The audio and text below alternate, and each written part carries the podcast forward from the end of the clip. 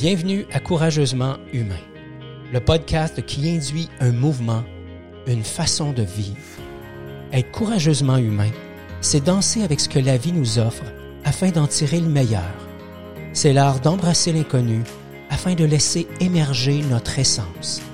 Si vous souhaitez vous délester de tous vos masques, de toutes ces armures, et ainsi vivre en harmonie avec vos propres couleurs, vous aimerez ce podcast dans lequel nous aurons, vous et moi, une conversation authentique et bienveillante. Apprendre à être courageusement humain, ça commence maintenant. Bonjour et bienvenue au podcast Courageusement humain. Mon nom est Ghislain Lévesque et je veux vous dire merci pour euh, votre présence, pour votre écoute, pour le partage du podcast que vous faites. Aujourd'hui, c'est l'épisode numéro 7 Aujourd'hui, conversation courageusement humaine avec Danny Basque. Danny qui a vécu une rupture amoureuse euh, environ un an, un peu plus qu'un an, et qui, euh, suite à des moments plus difficiles, a choisi de revenir à l'essentiel. Et son essentiel à lui, c'est le retour vers lui, c'est de se remettre lui-même en avant-plan, au centre de son, de son univers, au centre de sa propre vie. Dans cette conversation, vous allez voir, Danny nous parle des prises de conscience et de l'importance de l'équilibre dans son quotidien. Ce mot-là revient à maintes reprises. Et euh, une des phrases que j'ai retenues, c'est les petits gestes de tous les jours sont cumulatifs quand on parle de bien-être. Et c'est la philosophie avec laquelle il accompagne les hommes et les femmes qui se tournent vers lui. Fier de ses racines autochtones, Danny nous partage aussi quelques trucs qui nous permettront de nous replacer au centre même de notre vie. On va aussi parler de son statut de papa monoparental. Euh, depuis euh, un peu plus de dix ans, euh, Danny entretient une superbe relation avec son fils. Il en sera aussi question. Alors, je vous invite à écouter à l'instant la conversation que j'ai eue avec mon ami Danny Basque. Salut Danny, bienvenue au podcast Courageusement Humain. Je suis vraiment content de t'accueillir ce matin j'avais envie de, j'ai envie d'inviter des gens qui représentent pour moi le mouvement courageusement humain. Puis quand je pensais à tout ça, ton visage m'est venu à l'esprit parce que ben, on, on, se connaît de l'Institut de développement de la personne, on s'est croisé à quelques reprises là-bas. Et je me souviens de la qualité des échanges qu'on a eus à ce moment-là et par la suite. Fait que c'est pour ça que tu es là avec moi ce matin pour discuter de, de ton parcours et de ton apprentissage des dernières semaines, des derniers mois, des dernières années. Bon matin, Danny. Comment ça se passe pour toi? Euh, merci d'abord et avant tout du privilège de pouvoir échanger avec toi euh, dans, dans, tes nouvelles fonctions de, de podcasteux, on va dire ça comme ça. euh, je te remercie vraiment, c'est vraiment un honneur pour moi d'avoir la chance de partager encore une fois avec toi là, sur les, les, les, items euh, que l'on aime, bref, euh, de, de, de, la croissance humaine.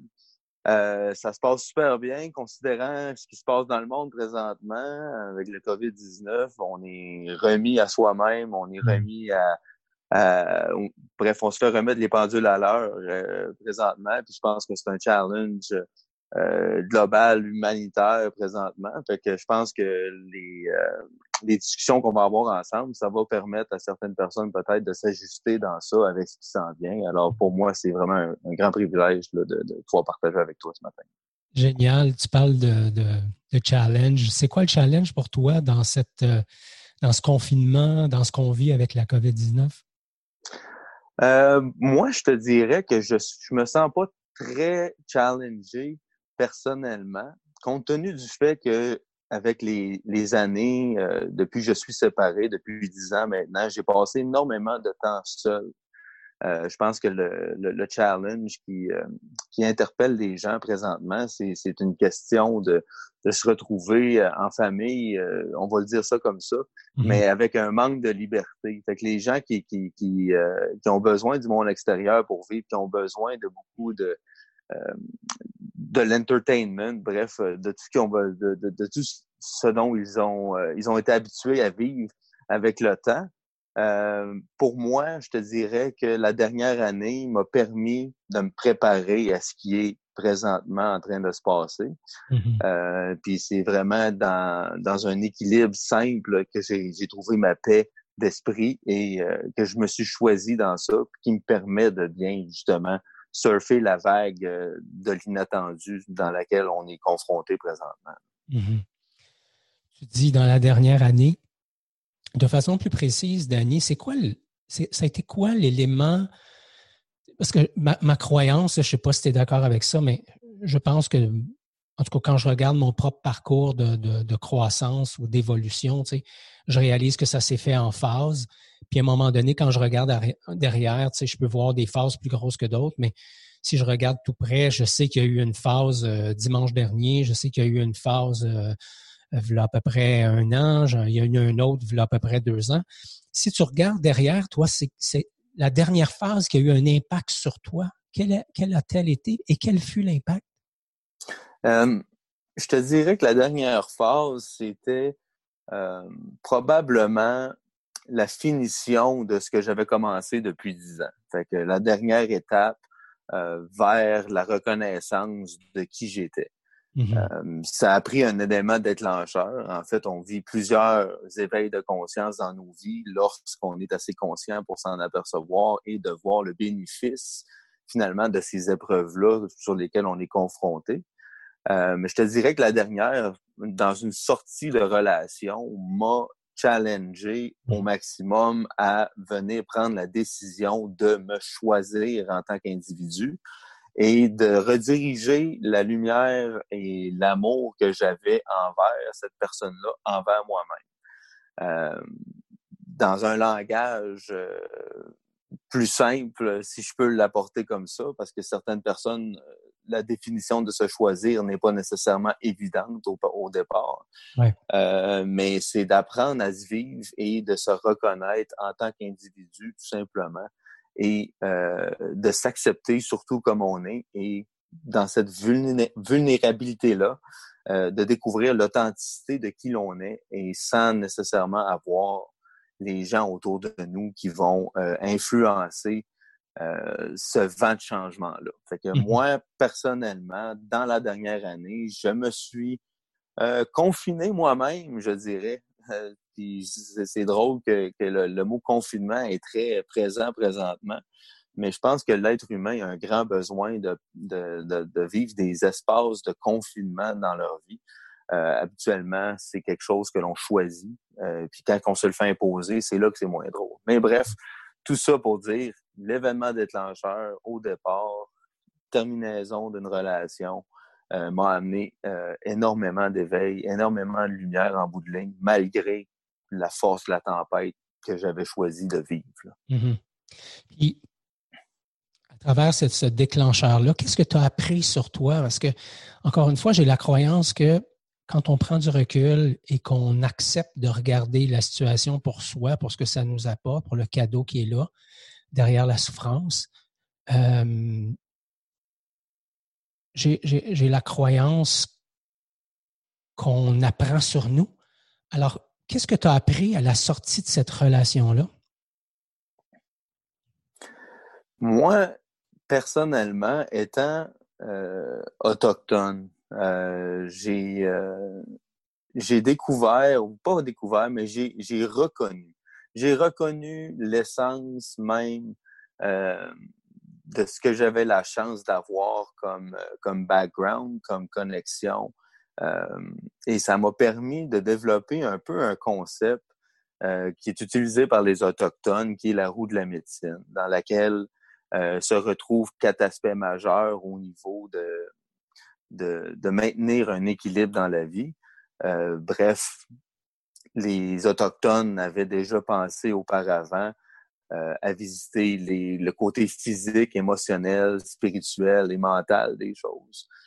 Et euh, je te dirais que j'ai reconnu un peu cette facette-là qui m'a permis de, de participer à ma propre quête, euh, pas quête, et eh bien quête de l'équilibre. Euh, je pense que c'est une euh, c'est une épreuve que chaque être humain vit constamment, recherche un moyen de de voir où ça ne va pas bien dans leur vie et ont de, la difficulté à se stabiliser dans les changements. Euh, la quête de l'équilibre. Je dis toujours la quête de l'équilibre parce que je pense que c'est impossible personnellement d'être dans un équilibre parfait. C'est une, c'est un espace de vie dans lequel on doit travailler chaque jour. et c'est non pas dans l'intensité des choses, dans les pratiques que, l'on veut se donner pour justement améliorer notre gestion émotionnelle ou notre gestion spirituelle, euh, la reconnaissance de notre corps physique et notre gestion émotionnelle aussi. Fait que je pense que c'est vraiment une pratique quotidienne de petits éléments qui font en sorte que euh, le résultat de mieux vivre, de mieux se choisir et de se reconnaître sont ancrés. Euh, ça m'a permis, la dernière année m'a permis vraiment de reconnaître ces facettes-là et surtout de, de, de, reconnaître ma racine autochtone. Euh, pour justement apprendre à mieux vivre et de l'appliquer dans mon quotidien. Mm-hmm. Fait que c'est, des, éléments qui sont, qui sont présents. Euh, je pense que les gens négligent beaucoup la simplicité des choses parfois et recherchent vraiment euh, un, un, événement miracle ou quelque chose de spontané qui va changer leur vie. Euh, mais dans la reconnaissance de soi, quand on revient à la base des choses de la vie et qu'on l'on pratique quotidiennement, je pense que c'est une question de constance. Mm-hmm. Euh, les, les, résultats n'ont pas le choix de venir. Fait que finalement, avec tout ça, je, je, suis plein de reconnaissance et de gratitude d'avoir choisi ce chemin-là et de faire face à la tempête en étant surtout ouvert d'esprit euh, du fait que je ne connaissais rien de qui j'étais. Mhm. Euh, tu parlais justement. Vas-y. Danny, excuse-moi, parce que tu as dit quelque chose de super important sur lequel j'ai envie de, creuser un peu plus. Tu as dit euh, c'est important de retrouver l'équilibre entre les quatre facettes émotionnelles, physiques, spirituelles, etc. Ce que j'ai entendu, puis je peux être dans le champ, là, mais je vais valider avec toi. Ce que j'ai entendu, c'est que moi, dans ma, quand j'étais en relation avec elle, je n'étais plus dans l'équilibre. C'est ça que j'entends. Est-ce que c'est ce que tu nous dis? si c'est le cas, en quoi tu n'étais pas en équilibre? Euh, je pense que non seulement je n'étais pas en équilibre, je ne reconnaissais pas les facettes sur lesquelles je me devais travailler. Tout simplement. Je pense que des fois, on pense que la vie, c'est oui, on a une vie qui est quand même, on a un chemin qui est, qui est quand même, si on retourne vers l'univers, on a un chemin qui est quand même prescrit selon les apprentissages, les fils de perception que, que, que l'on a. Euh, je pense que j'avais, je ne savais pas vivre, tout simplement. Je ne savais pas vivre dans, dans mon identité. Je ne savais pas vivre dans la simplicité, dans, dans, dans, dans ce qui avait vraiment de la valeur pour justement me sentir mieux et pour être capable d'avancer dans un apprentissage qui m'était carrément méconnu. Mm-hmm. Euh, présentement, c'est, je pense que c'est juste de le reconnaître au départ que euh, les gens autour de nous euh, sont là pour nous faire justement nous, nous faire nous conscientiser nous-mêmes sur vraiment ce qui se passe. faut être prêt à écouter et entendre et comprendre euh, soi-même et, de voir la valeur des relations qui, nous sont données. Euh, que la relation soit toxique ou que la relation soit bien bienfaisante ou quoi que ce soit, chaque, chaque petite rencontre va venir nous apporter un aspect. Ça, des fois, ça prend beaucoup de courage de reconnaître euh, justement les gens que l'on croit qui nous ont chamboulé la vie ou qui nous ont défiés à un maximum. Euh, qui ont pesé sur nos pitons, qu'on va dire, ou quoi que ce soit. Mais euh, en se retournant vers soi-même, euh, moi, dans mon cas, j'ai découvert ces facettes-là qui m'ont permis de voir où je manquais d'équilibre, justement. Mm-hmm. Puis, c'est... Je pense que juste un peu de reconnaissance envers nous-mêmes, dans, qui on est, et, de, voir les choses dans une, façon tellement simple. Euh, parce que la simplicité, ça fait peur aux gens dans un certain sens, parce qu'on ne croit pas que la simplicité des choses ou des changements ou des gestes euh, que l'on peut poser pour soi-même va avoir un impact. Euh, je, suis un grand amateur euh, des gens qui pratiquent ce que les autres ne veulent pas nécessairement faire, parce que simple veut pas dire facile dans un mmh. sens Et, quand on fait un apprentissage et qu'on veut euh, apprendre à se connaître davantage, il euh, faut être prêt à tout. Il faut être prêt à, comprendre qu'on euh, avance, qu'on ne comprend pas nécessairement la valeur de, tout ce qui se passe autour de nous. Mmh J'aimerais ça qu'on soit concret. tu dis c'est important d'embrasser la simplicité puis de de faire ce que, ce que plusieurs ont, pas envie, entre guillemets, de faire, euh, ou qui ne trouvent pas la façon de faire, ou le courage, ou la force de faire. Tu parles beaucoup de simplicité. Concrètement, comment tu appliques la simplicité dans ta vie d'aujourd'hui? Si on veut donner des trucs à ceux qui nous écoutent, on, se fait dire à tous les jours, c'est important de, de simplifier, de ralentir. OK, parfait concrètement, Danny, si tu nous aidais en nous donnant un, deux trucs que toi t'appliques au quotidien euh, qui te permet d'aller dans la simplicité? en partant, c'est juste de profiter de sa propre présence. Puis comment qu'on peut faire ça, profiter de sa propre présence? C'est s'occuper de tous les corps qui, qui, nous sont donnés. Bon, le corps physique, comment qu'on s'en occupe du corps physique? On parle on en parle et on en parle et on en parle. Les gens devraient bouger, les gens devraient s'entraîner, les gens devraient euh, participer, faire des sports. Euh, bien manger. Vivre, la vie, bien manger, vivre la vie active, euh, faire les gestes pour eux. Bon, de, de un de base. et ça, tu le Ça, c'est quelque chose que je maîtrise, que j'ai dû, ben, que je maîtrise maintenant. Ça ne veut pas dire que c'est pas challengeant et que ça me mmh. tente à chaque jour, mais j'ai compris le bénéfice. Alors, plus souvent qu'autrement, je vais faire de l'exercice justement parce que ça me, je sais que le, sentiment et je comprends les bienfaits de s'occuper de son corps qui sont autres euh, que de la perte de poids. Euh, je veux dire, il y a, plus, il y a, 50 bénéfices à s'entraîner au niveau du corps physique. Euh, mais les gens voient ça comme un fardeau. Pourquoi? Parce que, un, ils ne se croient pas en forme assez pour le faire tandis que c'est une roue qui, qui, qui, est pas facile nécessairement à comprendre au départ parce qu'ils disent ah, c'est certain que tu t'entraînes, tu es en forme, mais je suis en forme parce que je m'entraîne. Fait que c'est vraiment de, de, comprendre ça, que mm-hmm. c'est pas encore là, c'est pas une question de longueur, c'est vraiment une question de constance. Quelqu'un qui ne marche pas. qui nous fait plaisir aussi. Hein. Exactement. Quelqu'un qui a le goût de danser, il va danser trois, trois fois par semaine. Si tu as le goût de prendre une marche, va marcher. C'est déjà mieux que pas marcher du tout. Euh, je, veux dire, ça commence avec les petits gestes, une petite euh, discipline au départ, quand ça vient à, la pratique du changement. Les, choses, euh, c'est pas nécessairement de se les imposer, mais il faut faire les choses avec discipline jusqu'à temps que l'on développe l'habitude et qu'on comprenne le bienfait en le vivant, tout mm-hmm. Simplement. Mmh euh, autre chose que je fais, moi, personnellement, en considération de mes racines autochtones, et j'ai eu la chance d'être euh, euh, entraîné, si on veut, par des aînés autochtones dans la pratique de, certaines méditations, de, certains rituels.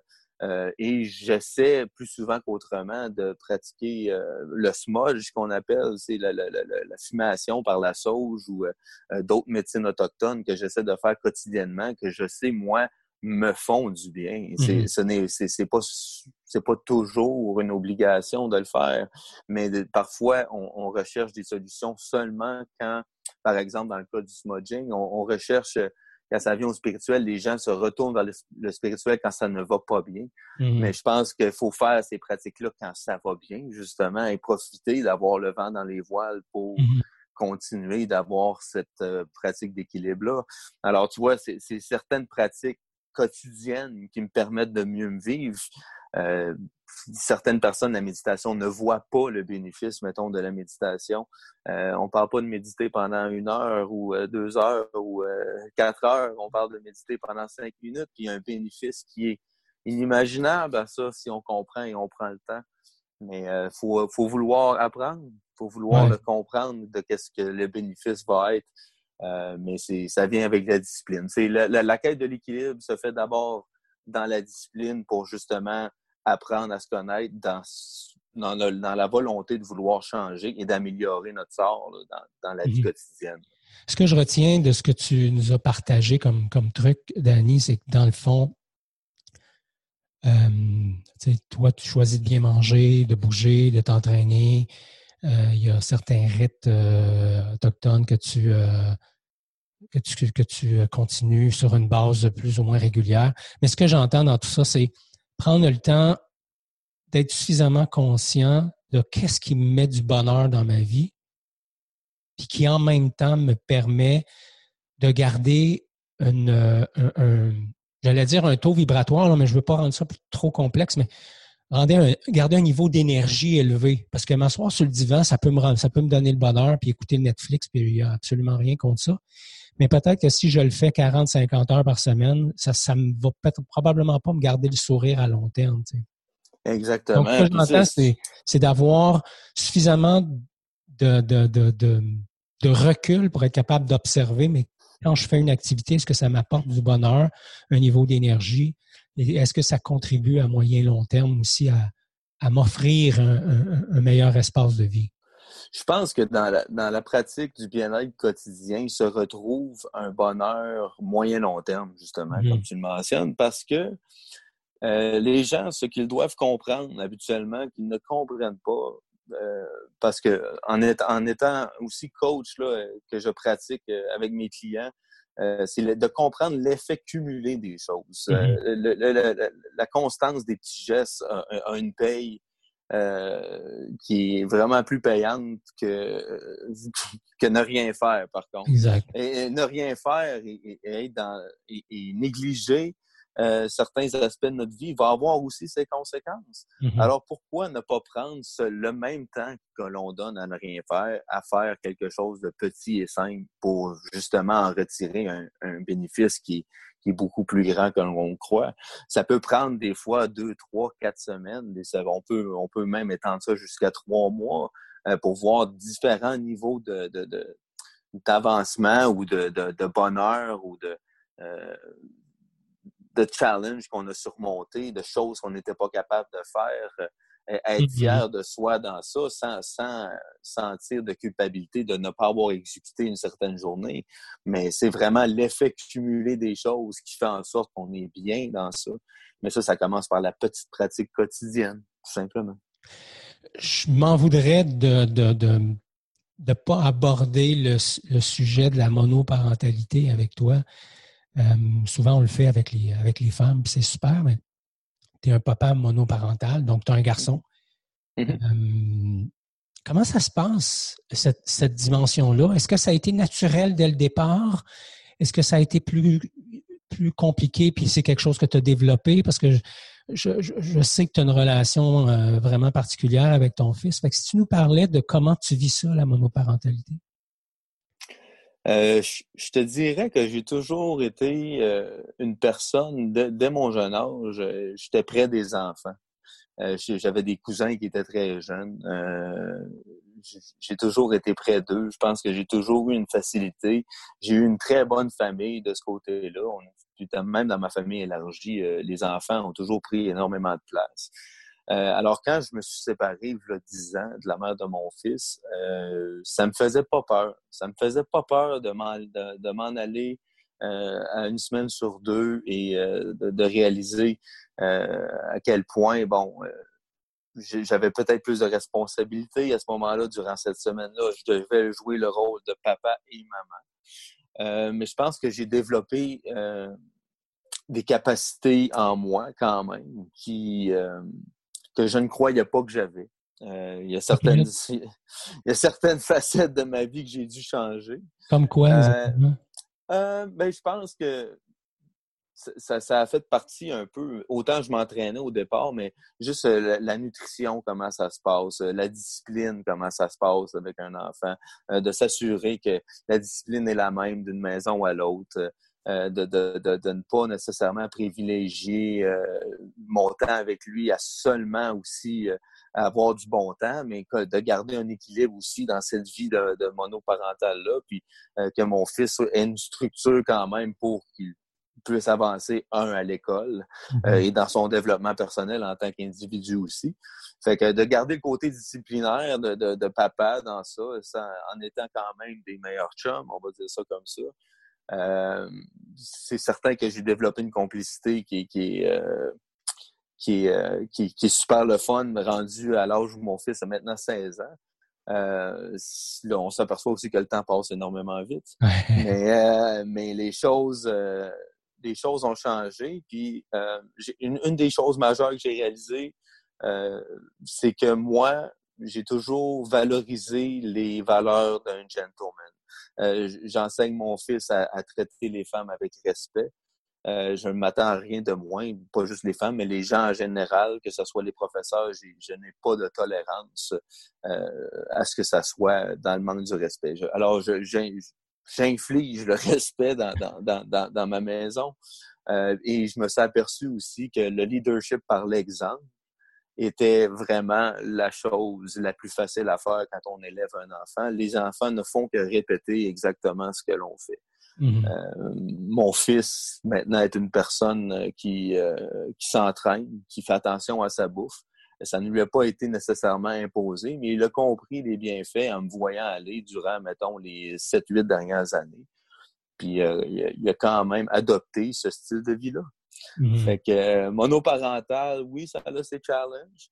Euh, je pense que de plus en plus d'hommes qui, sont, prêts à faire le nécessaire, en autant que ce soit dans l'amour de l'enfant et que ce soit conjointement, même, on va toujours être une équipe avec euh, la, mère de, notre enfant. Euh, mais c'est le fun d'avoir une complicité quand même avec l'autre parent qui nous permet d'avancer et de mettre des, des barrières autour de nos enfants qui sont capables de justement tolérer. Euh, mm-hmm. d'une maison à l'autre. Mais moi, moi personnellement, jamais je ne renoncerais à, être un parent. Puis je, déplore justement les hommes qui, qui, ne veulent pas justement faire ça. J'entends malheureusement encore aujourd'hui des histoires où l'homme ne veut pas être présent parce qu'il ne se sent pas capable, tout simplement. Mais euh, je félicite aussi tous les hommes qui, qui veulent euh, prendre part dans la vie de leurs enfants dans un contexte monoparental. Ça, c'est mm-hmm. certain. Oui, absolument. Euh, composé avec la, monoparentalité. J'ai un, fils qui a, eu 20 ans, euh, pour lequel j'ai eu la garde complète là, dès ses 18, 20, 24 mois ou à peu près. Donc, oui, et effectivement, de, faire en sorte que le, papa soit disponible dans l'environnement de l'enfant, puis féliciter aussi les mamans qui, qui joue ce rôle-là avec, euh, avec beaucoup beaucoup d'aplomb, euh, puis, puis, de remise en question comme, comme toi et moi, on, peut vivre. Quand tu regardes ton fils aujourd'hui à 16 ans, j'ai vu passer quelques publications sur Facebook, je me, je me doute de la réponse que tu vas me donner, mais de quoi est-ce que tu es le plus fier quand tu regardes ton fils de 16 ans aujourd'hui? Moi, je pense que je, je considère mon fils qui ne fait pas partie du moule en partant. Euh, il, est, il réagit très différemment à l'école. Un, il n'aime pas l'école, tout ça, mais je, suis fier euh, qu'il prenne le temps d'être lui-même. Je mhm. pense que euh, c'est quelque chose que je pense qu'il va qu'il est déjà consciemment plus avancé que moi à l'âge où, où, 16 ans pour moi était très challengeant. lui est un peu ailleurs. Moi, je suis, je suis vraiment fier de la personne qu'il devient et du chemin qu'il choisit à l'âge qu'il a. Mm-hmm. Euh, je pense qu'il démontre quand même une très belle maturité dans, dans, certains aspects de sa vie. Euh, qu'on sait, à 16 ans, c'est une période qui est très interchangeante. Mais euh, je pense que je suis très, très fier de lui, du chemin qu'il choisit et des, choix qu'il fait pour, pour son bien-être, entre autres. De l'individu qu'il choisit d'être avec ça. Sans trop se comparer. Bref. Puis, si on regarde j'aime bien regarder mon fils aussi comme un, comme un mentor pour moi, en ce sens qu'il y a des, il y a des, comme un professeur, peu importe la métaphore que tu préfères. J'ai appris énormément à, regarder mon fils, à côtoyer mon fils, à vivre avec mon fils. Qu'est-ce que tu as appris de lui? Effectivement, nos enfants sont nos plus grands enseignants. Je ne pourrais pas dire euh, mieux que toi à ce sujet-là, je suis totalement d'accord. Euh, la chose que mon fils m'a appris, euh, je pense des fois, c'est de revenir à l'essentiel. Il ne se soucie pas nécessairement autant qu'il voit les choses. il peut voir, il peut voir des montagnes autour de lui quand ça vient, mettons, au résultat scolaire ou quoi que ce soit. Euh, mon fils, il est bien dans une simplicité. Puis ça, euh, je le vois.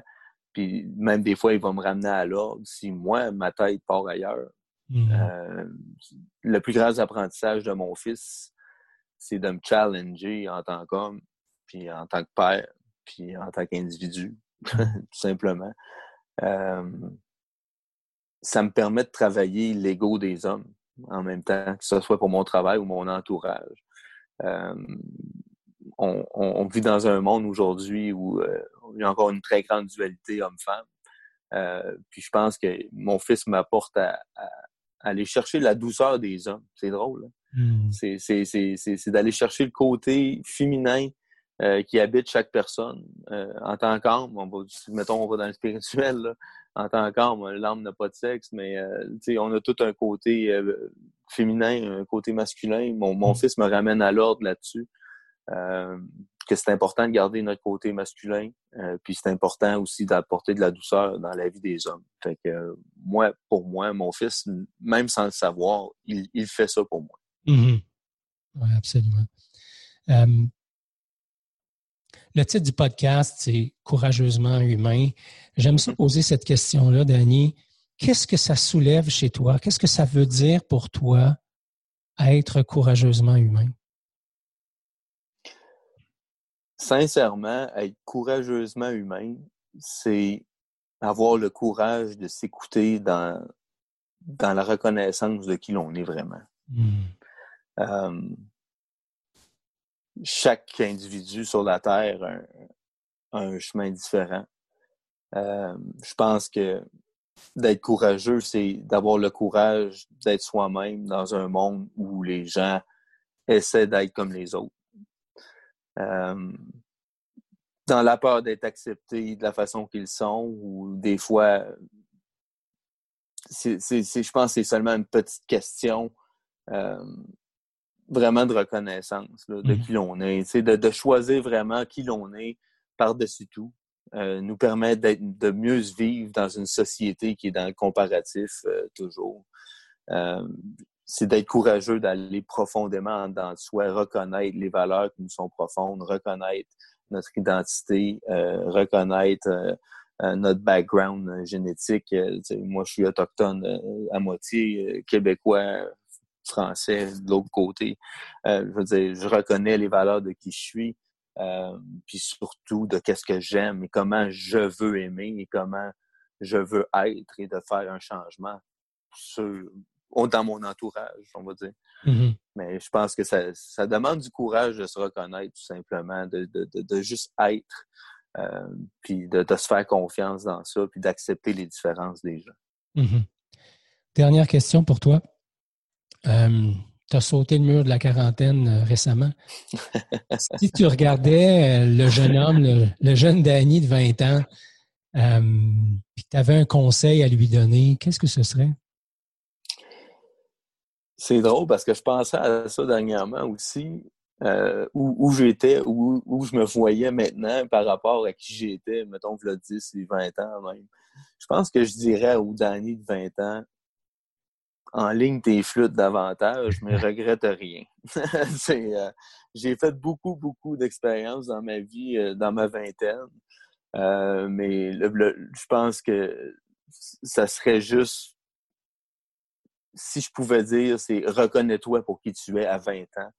de ne pas prendre un autre 20 ans, justement, pour le comprendre. Puis je pense que plus tôt que tard, même s'il n'y a pas de ça n'a pas d'importance où on reconnaît et on avance, mais j'aimerais y transmettre l'apprentissage que j'ai aujourd'hui pour qu'il soit capable de, mieux vivre, sachant très bien après quoi j'ai passé euh, dans les 20 années après 20 ans. cool. Merci beaucoup, Danny. Si jamais les, les, gens qui nous écoutent voulaient entrer en contact avec toi, c'est quoi la meilleure façon de te rejoindre? Euh, j'ai une page Facebook qui probablement, j'avais un site web auparavant, mais euh, bon, j'ai décidé de changer ma façon de faire les choses. Alors présentement, c'est Danny Basque sur Facebook. Euh, j'ai une page d'entreprise là-dessus. toujours danny.basque at gmail.com si jamais d a n y b a s q e at gmail.com. Génial. Puis moi, je vais mettre ces informations-là dans les notes aussi de, de l'épisode. Merci, Danny. Merci euh, d'avoir joué le jeu avec moi. Je trouvais ça euh, hyper, euh, hyper intéressant. Je, je, je repars avec toute l'importance que tu apportes à la reconnaissance de soi, à la simplicité des choses, à la discipline. Puis j'entendais pas discipline dans le sens qu'il faut que ça fasse mal, mais plus dans le sens de rigueur, de petites choses qu'on fait avec aplomb, euh, ou en tout cas en, gain d'aplomb euh, jour après jour, euh, semaine après semaine, et avec le temps, ça devient quelque chose d'intégré, ça devient quelque chose de simple. Alors je repars avec ça. Je repars aussi avec l'image d'un gars qui a su être un, un modèle inspirant pour son fils et qui a aussi su euh, s'inspirer du modèle que son fils était aussi. Alors, je trouve ça euh, super, super agréable. Merci d'avoir joué à ce jeu-là. Ça a été, euh, ça a été un bon moment pour moi. Pareillement, Ghislain, c'est toujours un plaisir, un privilège de discuter avec toi, puis au plaisir d'une prochaine capsule. Good. Bonne journée. C'est tout pour l'épisode d'aujourd'hui. Merci beaucoup d'avoir été là. Si vous avez apprécié l'épisode, n'hésitez pas à la partager avec vos amis. Je vous invite à vous abonner, à laisser un commentaire, ça nous aide à faire connaître l'émission. Et comme à l'habitude, je vous invite à être courageusement humaine. Ciao.